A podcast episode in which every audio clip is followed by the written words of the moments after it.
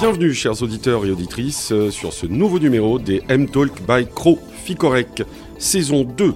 Alors, les M-Talk by Cro Ficorec, c'est un podcast, c'est surtout un moment privilégié d'échange et d'éclairage sur notre écosystème ex-Marseille-Provence. Ce moment est articulé autour d'un thème que vous allez découvrir tout de suite, mais aussi et surtout d'un grand témoin. Je laisse tout de suite la parole à notre partenaire Croficorec en la personne de Mathieu Capionneau qui lève le voile sur le thème et qui va rapidement nous présenter notre invité. Bonjour à tous, bonjour Franck et merci encore une fois de votre fidélité renouvelée pour ces euh, podcasts. Aujourd'hui nous recevons en grand témoin Régine Weimar, je suis très content de la recevoir pour parler d'un thème qui nous est tous cher, la société à mission et surtout le passage de la notion d'engagement à société à mission avec la société Protectus. Alors Régine, bonjour. Vous êtes la fondatrice de cette société. Racontez-nous votre parcours jusqu'à la création, s'il vous plaît. Bonjour euh, à tous et à toutes. Merci beaucoup euh, pour votre invitation. Euh, je suis Régine Weimar, je suis allemande d'origine et dans une autre vie, j'étais même professeure de français, de littérature française. Euh, et, à un moment donné, le parcours de la vie, les rencontres de la vie ont fait que je suis rentrée euh, dans une grande entreprise euh, de textile, de grande marque de textile, Petit Bateau. Et j'ai fait un parcours en tant que directrice générale. Je suis après passée chez Chantel c'était une belle marque également, une belle marque française. Et pour partir ensuite chez, chez Homme, où j'étais directrice générale monde euh, donc un parcours un peu atypique. Euh, entre-temps, je suis devenue française, j'en suis très fière.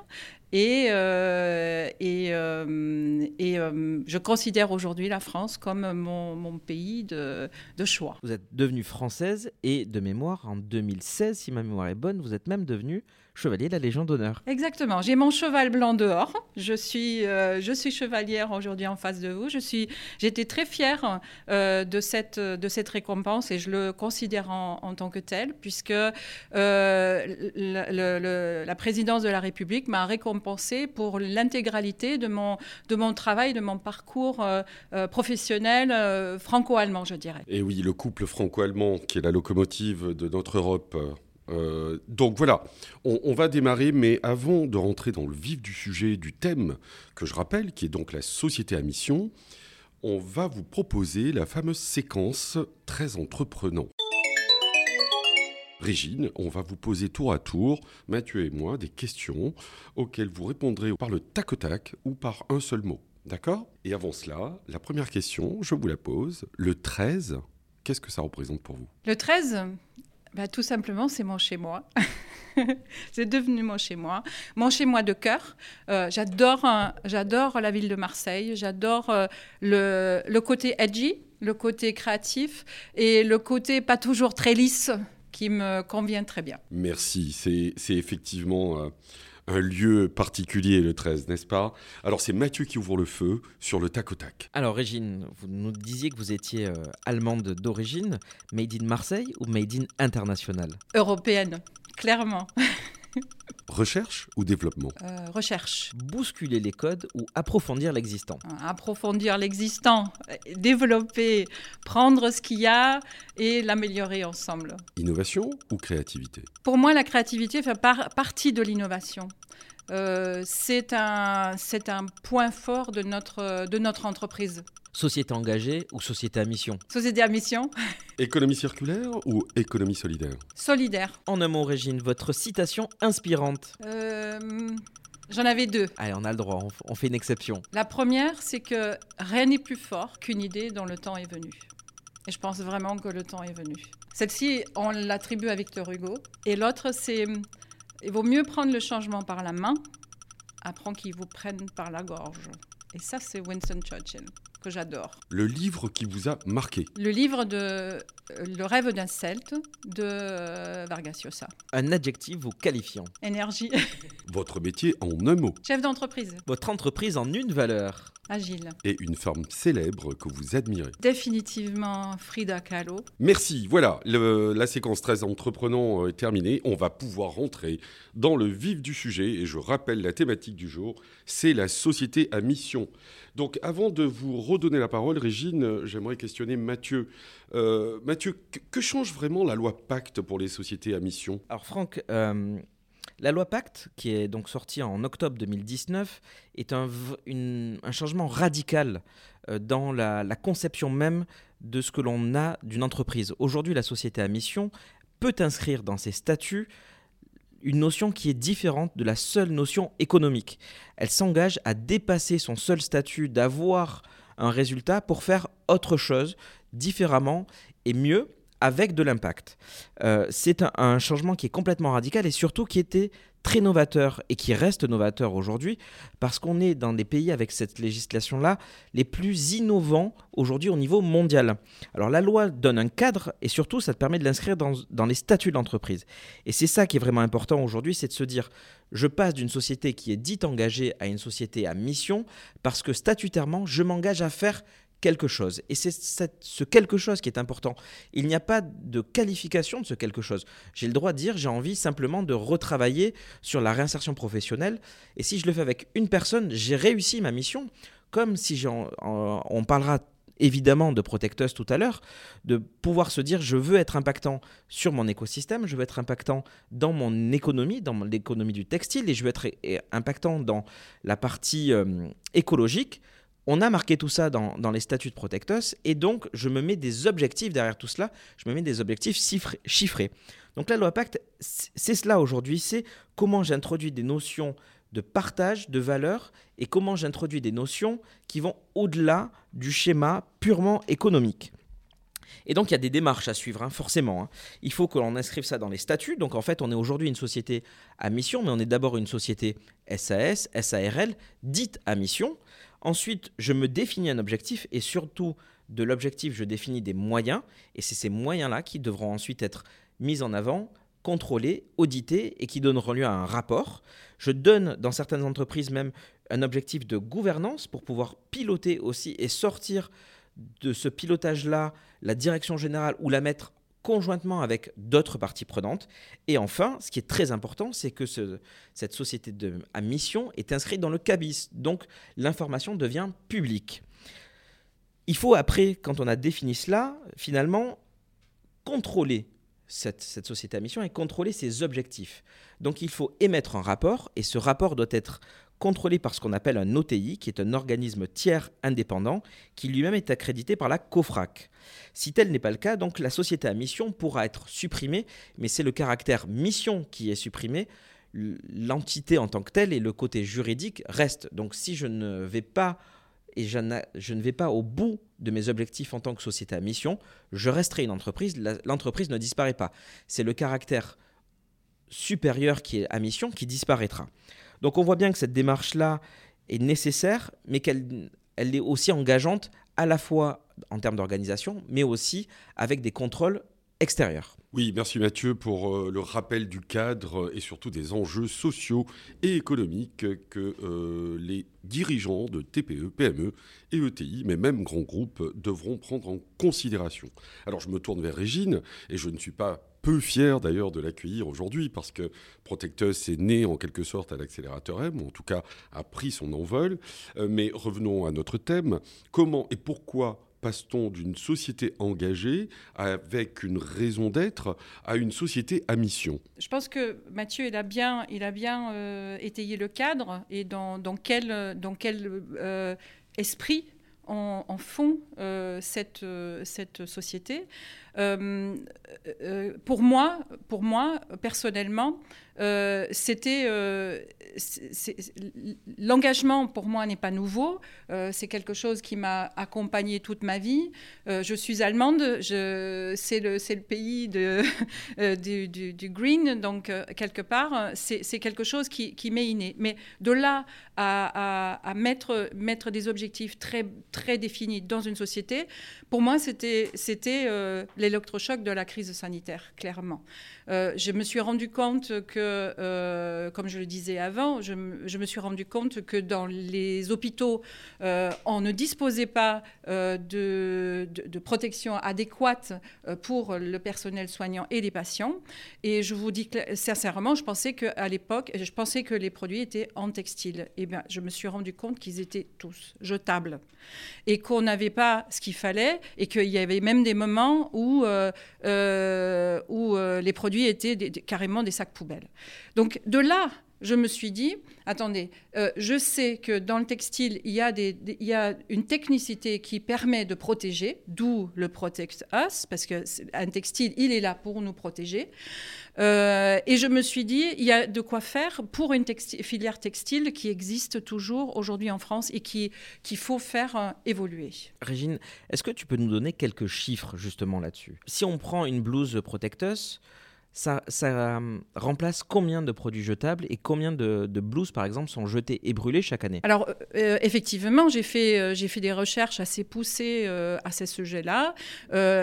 pour vous donner un ordre d'idée, aujourd'hui, dans le milieu médical, si on reste dans le médical, il y a à peu près 700 000 tonnes de déchets qui sont générés chaque année, de, de, produits à usage unique.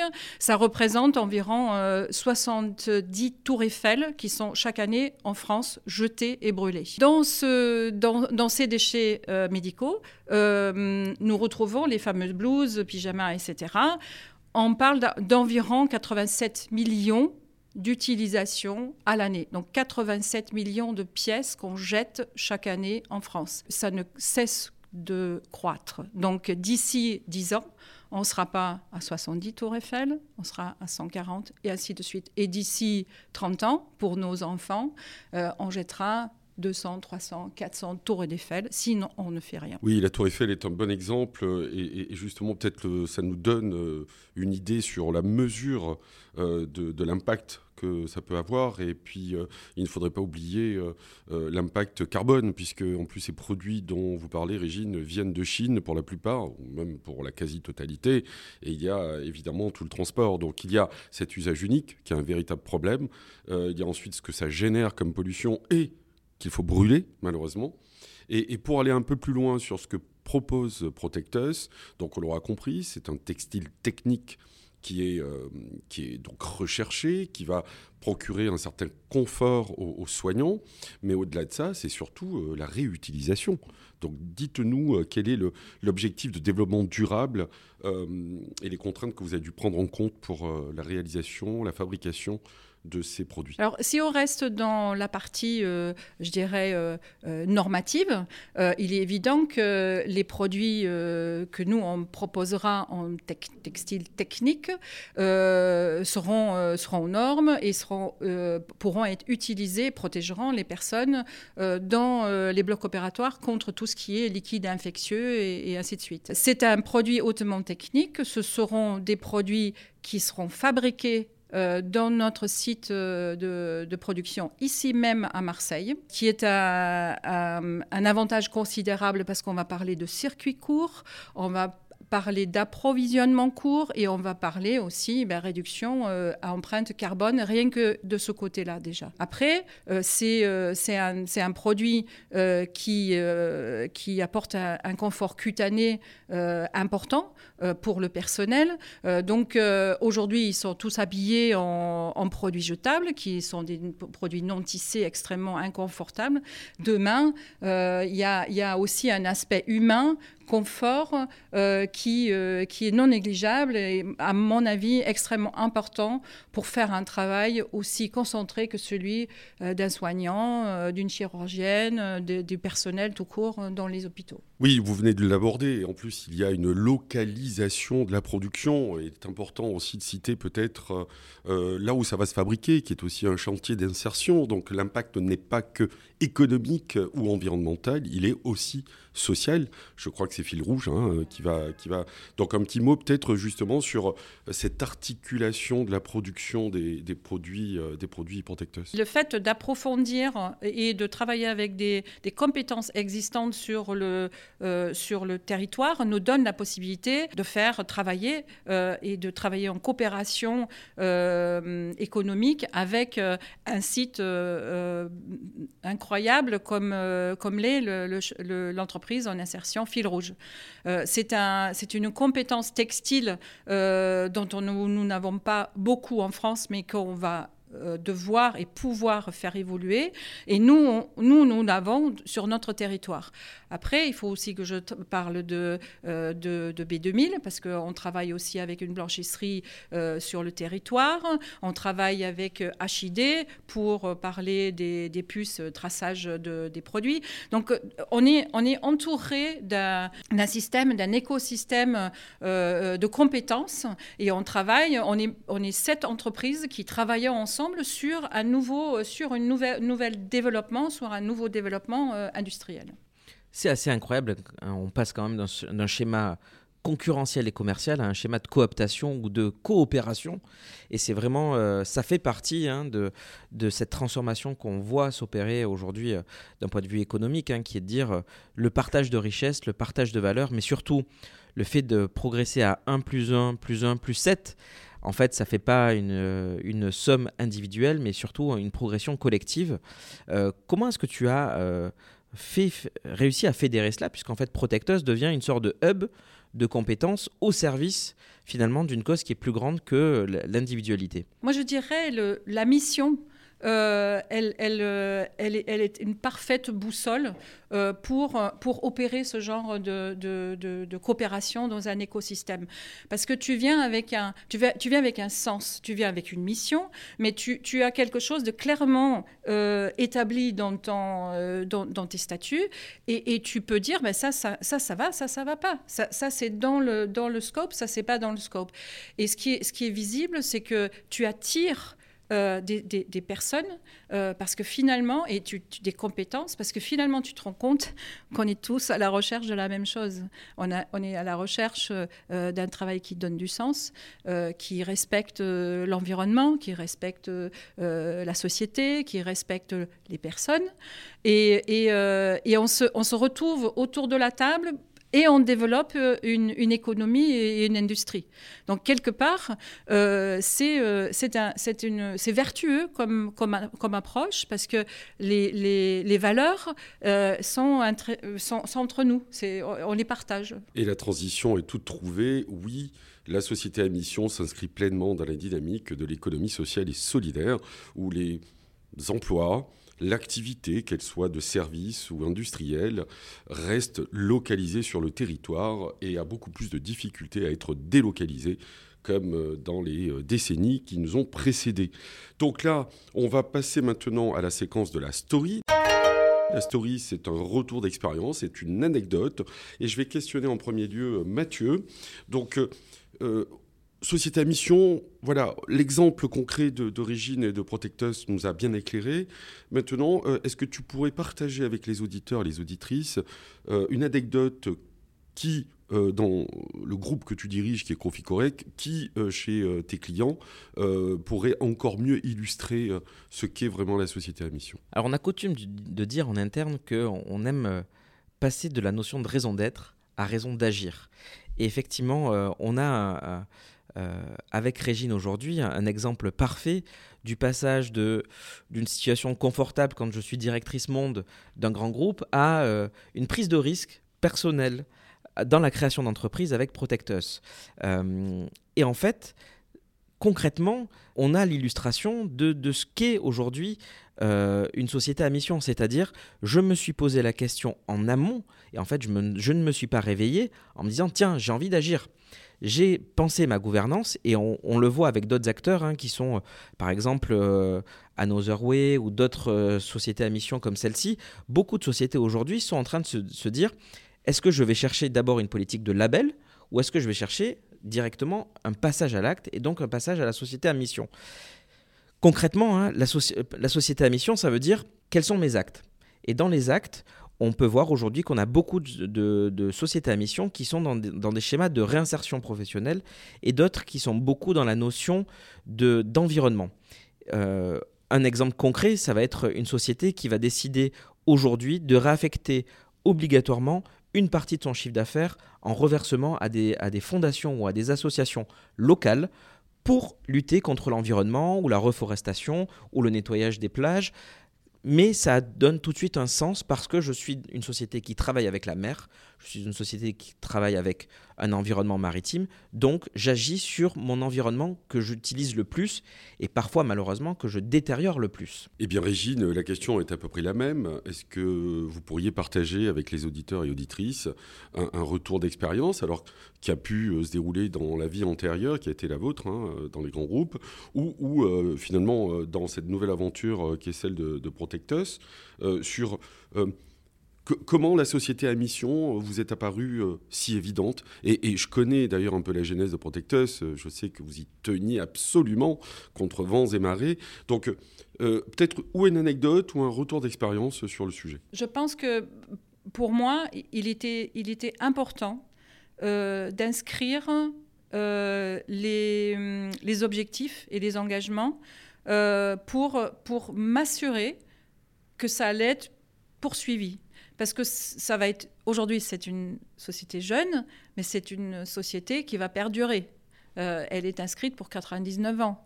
Euh, donc, euh, du moment où on a les objectifs et les engagements qui sont inscrits, on,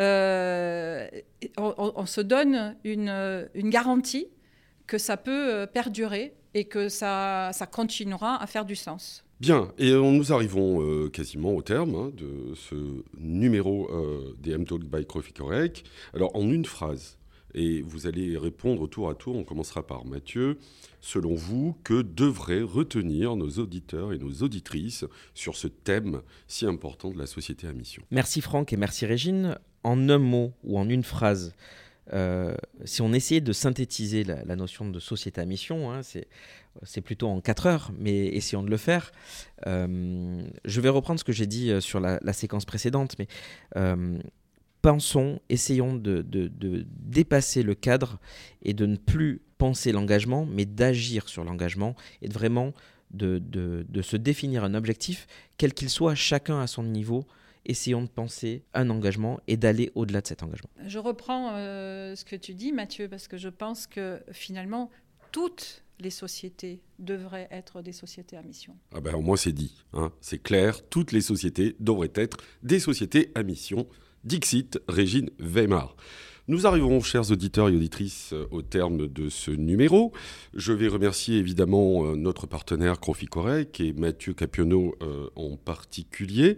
Euh, je vais aussi remercier ses équipes parce que sans Lisa Martin et Laure Marceroux, ce podcast ne pourrait pas se réaliser. Et je tiens aussi à souligner le professionnalisme de Thomas Texera qui est aux manettes. Donc, euh, merci à vous deux euh, pour y avoir participé. Merci Franck, merci à tous. Merci Régine d'avoir accepté euh, notre invitation et d'avoir pu partager avec nous toute votre expérience et essayer d'infuser un tout petit peu le message sur lequel toutes les sociétés, on l'a bien compris, devraient être des sociétés à mission. Le dernier mot est pour vous Régine, donc c'est à vous de conclure ce podcast. Comme je disais au départ, le moment est venu d'oser ce changement et de le faire ensemble parce qu'on ne rêve que de ça. Les enjeux sociétaux, euh, environnementaux sont trop importants. Il faut oser changer il faut le faire maintenant. Merci de m'avoir invité. C'est nous qui euh, vous remercions. Euh, donc le changement, c'est maintenant. Nous vous donnons rendez-vous le deuxième lundi de chaque mois à 13h13 exactement pour la diffusion des podcasts M-Talk by Cro Ficorec que vous pourrez retrouver sur l'ensemble des plateformes de diffusion. Vous les connaissez toutes, euh, Deezer, Spotify, Apple Podcasts, Google Podcasts, enfin il y en a tellement. Donc euh, n'oubliez pas euh, d'écouter nos podcasts et de nous faire un retour. Faites aussi un retour à Croficorec et à l'accélérateur M et on vous donne rendez-vous au prochain numéro. À bientôt.